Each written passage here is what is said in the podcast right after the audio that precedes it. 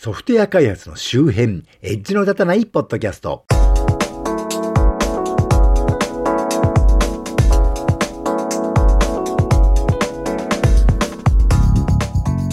コンピューターで楽しいことをしたい人、そして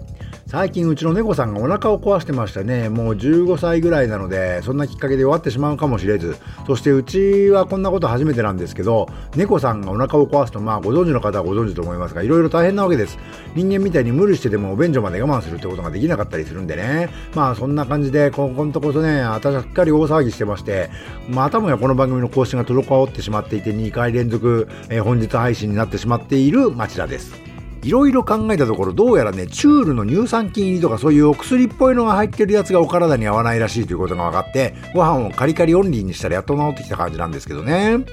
このポッドキャストはソフトウェア開発そのものの話題をそこそこに、あまりエッジは聞いていないかもしれないけれど、ソフトウェア開発と関係あるようなないようなお話を、あまり角が立たないようにのんべんだらりんとしていこうという番組です。そんなわけで今回は中小企業の上司さんに向けた情報セキュリティ対策のコーナーです。ここ最近やれエモテットだのランサムウェアだのと、いわゆる目立つというか派手めのサイバーセキュリティ事案が増えていますが、で、なんとなく忘れがちなんですけど、今年2022年の1月頃に、ちょっと違うというかね、でもなんだか似た傾向のセキュリティ事件がいくつも起きてまして、えー、ちょっと紹介しますが、これは1月14日の IT メディアニュースに掲載されていた記事ですが、えっ、と、業務情報フリマで流出、退職者が HDD 売却、情報セキュリティのラックが謝罪というのが載ってました。一部読みますが、情報セキュリティ企業のラックは1月14日、同社の社内ビジネス文書が保存された HDD ハードディスクがフリーマーケットに出品され、購入者に情報が流出したと発表した。えー、HDD は回収済みで情報の拡散はないというということで、まあ、ラックって何の会社かというとね、情報セキュリティ対策の会社です。しかもどっちかというとね、そういうセキュリティ対策の教育をするような会社ですね。あの、元社員の方が業務用の PC の入れ替えの時に私物のハードディスクを使ってデータ移行して、そんでそのハードディスクをしっかり消去しないでフリマに売ったってことらしいんですけどね。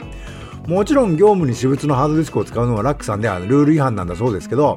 まあ、専門家の会社でこんなやらかしが出ちゃうわけで、本当こういうことって組織としてはね、しつこいぐらい繰り返しやっちゃダメよというね、啓蒙、啓発が必要なんだなという話題なんですけど、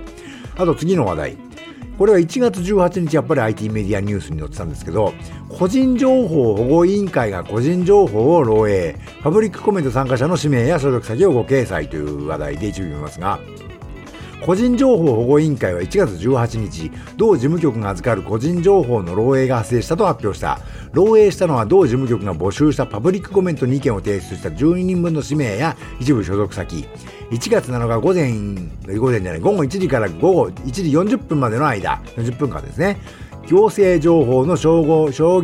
合窓口サイト e-gov に、えー、ガバかな ?e ガバメントの e ガバに個人情報入りの PDF ファイルを掲載していたというということで、まあ次はまさかの個人情報保護委員会から個人情報漏洩という話題。これははっきり言ってうっかりミスというかまあ、それね、これそのまま載せちゃいけなかったんですね、みたいなね、ことだと思うんですけど、そういうことを監督する国の機関なんですけどね。なもんでね、専門家や専門家が所属している組織、それを監督する組織なら絶対大丈夫なんていうことがないのがこの情報セキュリティなんですね。繰り返し教育とか自分自身についても見直しをやっていかないと明日は我が身だなとつくづく思うんですが、えー、次の話題、今度は1月5日の話題ですね。朝日新聞デジタルに載ってました。これ一般ニュースでもやってたんで覚えてる方いると思うんですが、アルソック元社員を逮捕、メンテナンス先の ATM から1億円窃盗容疑というのがあって、えー、一部読みますが、ATM のメンテナンス業務中に現金約1億円を盗んだとして、千葉県警は5日、警備大手総合警備保障アルソックの元社員で自称アルバイト、ここはお名前伏せますが、えー、容疑者を逮捕し発表した。容疑を認め、協定をするためにお金が必要だったと供述しているという。県警は余罪があるとみて捜査していると。これもある意味専門家がやらかした事件ですね。まあ警備員が金盗んでたっていう分かりやすいニュースなんで、まあテレビとかの一般ニュースでもやってましたけど、警備員のくせに不定あるだってのはまあそうなんですけど、このニュースで私がショックだったのは、この警備員の方、基本的に ATM の警備のね、現金の輸送をワンオペで一人でやってたらしいということですね。それで不正が発覚するのに時間がかかったということらしいんですが、えー、また次の話題、これ1月30日にやっぱり朝日新聞デジタルに載ってたんですけど、小学校教諭児童29人分の名簿を漏らす売却しようとしたかということで一部読みますが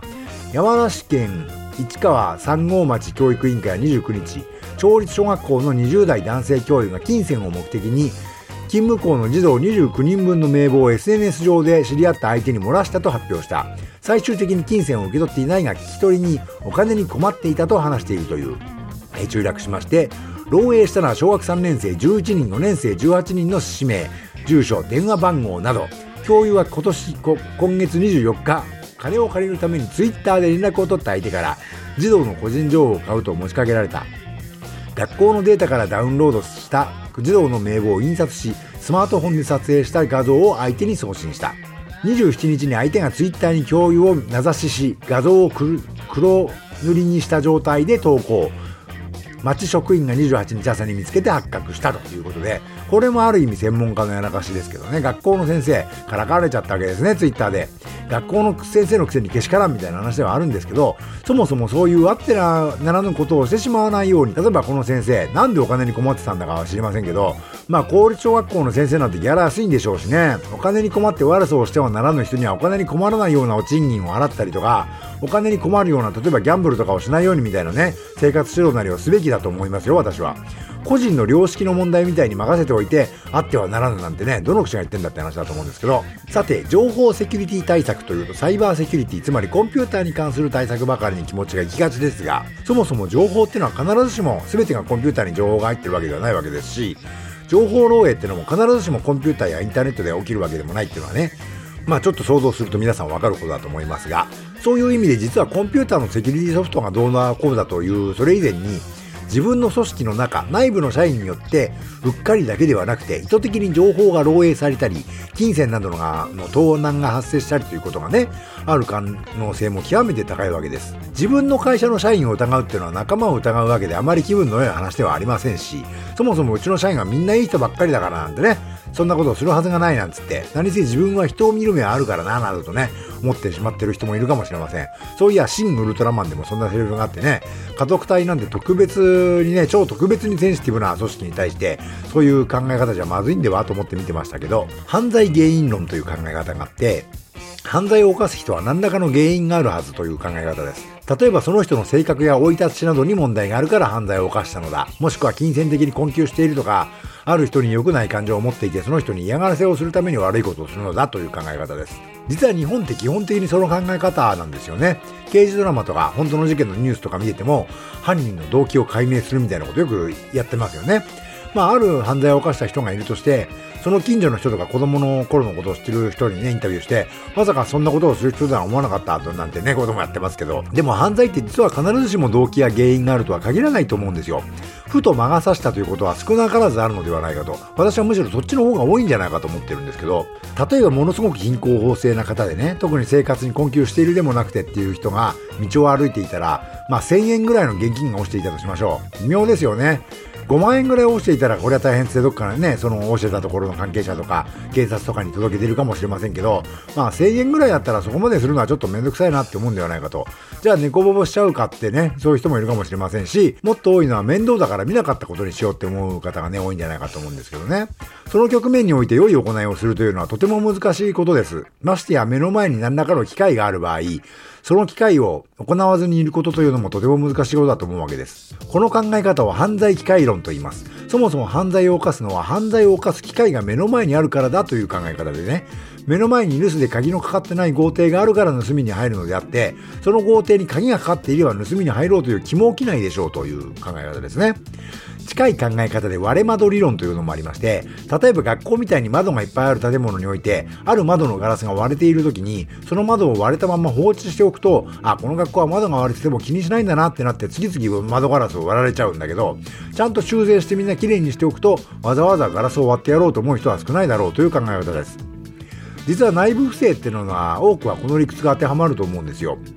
例えば情報セキュリティ対策。これについて別に特別何かしなくたって、うちの社員はみんな善人だから、わざと情報漏洩させるとかそんな人いないよって思ってたりとかね。そんなのはコンピューターの問題だから、コンピューターに詳しいやつが全社員の PC にちゃんとセキュリティソフトなりを入れておけばいいんだと考える人もいるかもしれません。その場合、そういう対応をしている人、例えば情報システム部門の人であったり、まあ小さい会社だったらそんな部門なくて、ちょっとパソコンに詳しい人がね、そんな感じの方を、ことをやらされてたりね、暗黙のうちにやらされてたりするんですけど、そういう方はまあ分かっているとして、そうでない人はまあ自分には関係ないことだと思っていたりするわけです。そうするとそれぞれの社員は、うちの会社はそういう対策はしていないというか興味ないんだなと理解するわけです。で、じゃあ、こそっとデータの横流しとかしてもバレないんじゃないかみたいな気持ちになっちゃうわけですね。さっきのアルソックの警備員が ATM からお金を盗みまくっていたなんてのも、現金を取り扱う業務がまさかのワンオペ、一人で複数箇所の対応していたわけで、誰も見てないんだからちょっとずついろんなところからくすねればわからないだろうっていう気分にさせちゃってるんですね。これ確かに犯罪を犯した人は悪いですが、その人にそういう気分にさせた方も私は悪いと思うんです。実は最近私もね、これは情報セキュリティではないんで、私の範疇でのことではないじゃないんですが、まあ、そんな雰囲気と全く違うことではないようなことが割とね、身に近いところで起きまして、私自身ものすごくメンタルをやられまくったりしていました。まあ、何のかんの言って私自身はね、当事者ではないんで、その件には。それにしても気持ち的にだいぶ苦しい目にあったのは事実です。情報セキュリティ対策に話を戻すと、これは一部の人間がやってりゃいいんじゃなくて、すべての社員にうちの会社はこれこれこういうことで対策をしているんだよ。いや、こういう対策を全員でやるんだよ。あなたもその当事者なんだよっていうことを繰り返し周知させることで、あうちの会社はなんか知らんけど対策してるというか対策する気はあるみたいだからうっかり変なことしたら見つかるかもしらんなと思ってもらうことって実は大事なことだと思うわけです。内部不正対策とか言うとまるで自分の仲間を疑っているみたいでなかなか嫌な感じですけどむしろ大切な仲間が大切な従業員が魔が差さないようにしてあげるということってね組織としてもとても大切なことだと思うわけです。すごく単純なことから言うと会社の社員さんたちちょっと打ち合わせとか言うとねあの会議室で集まれとか言う時にお財布をいつも身につけて歩いてますかね。あのそういうことができるまず職場ですか？お財布を持って歩けるような職場でしょうか？それともどこかに鍵をかけてお財布をしまっておけるところがあるでしょうか？意外と会社ってそういうところがちゃんとしてなかったりするんですけど、まさか自分と同じ会社で社員の財布から金を盗む人なんていないだろうなんつってね、ただお財布を単に机の上にボンと置いておくのが普通みたいになっちゃってることってないでしょうかね。盗んだ人は確かに悪いかもしれませんが、盗める状態にしておく会社も悪いと私は強く思うわけです。